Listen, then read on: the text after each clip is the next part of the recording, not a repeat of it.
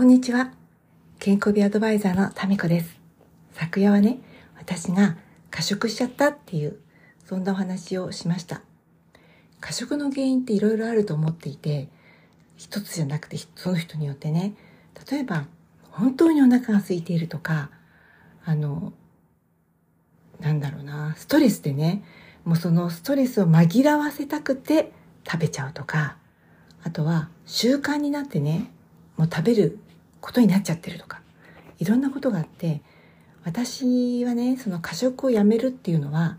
意志の力で我慢するっていうのは、一番効率悪いなと思っています。もちろん、できる人もいると思いますよ。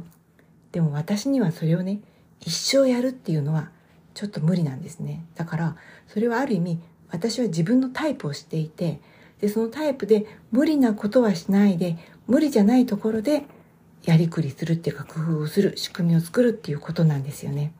でそれと同時にね皆さんにその考えてほしいのはそのよく最後の晩餐っていう話あるじゃないですか。もしこの世に最後のねこのごちそうというかお食事が最後だとしたら何を食べたいですかっていう時にきっと皆さんよくよく考えたりとかあのこれが大好きっていうのをお話しすると思うんです。でその時は多分ね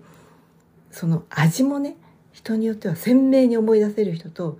なんとなくぼんやりこんな感じとかね。例えばカレーとしてもものすごいカレーの細かいところまで思い出せる人と大体カレーといえばこんな感じでしょうみたいなざっくりとしたカレーを思い出す人といろんな人がいると思うんですけれどそこはねその脳の使い方で違っていて、まあ、得意不得意があるからだと思うけれども多分ね鮮明に思い出せる方はあんまりねその食べ過ぎて太るっていうことないんじゃないかなと今までいろんな方を見ていたりとかねして思っています。でそれが苦手な人はやっぱりうんつい他にも原因あると思う運動不足とかねだけど食べ過ぎでも太りやすいかなと思っています。その若い頃と違って運動量も変わってくるし何と言っても何て言うんだろうその脳はねやっぱその生存能力脳生存したいっていう生き延びたいっていうことがあるからなるべく省エネに出て動くことを推奨するんですよね。その気持ちはね私は例えば正しく生きたいとか素敵に生きたいとかの立派に生きたいと思ってもね脳はなるべくエネルギーを使わないで効率よく生き残っていきたいただ生き延びればいいっていうふうに思っちゃうからその辺がねなんかこのいろいろ難しくてでその脳をそういうふうに思わせるのはホルモンだからそのホルモンのバランスがうまく取れないといろいろ意志だけでは難しいかなと思っています。よくね睡眠不足だと太りますよって言って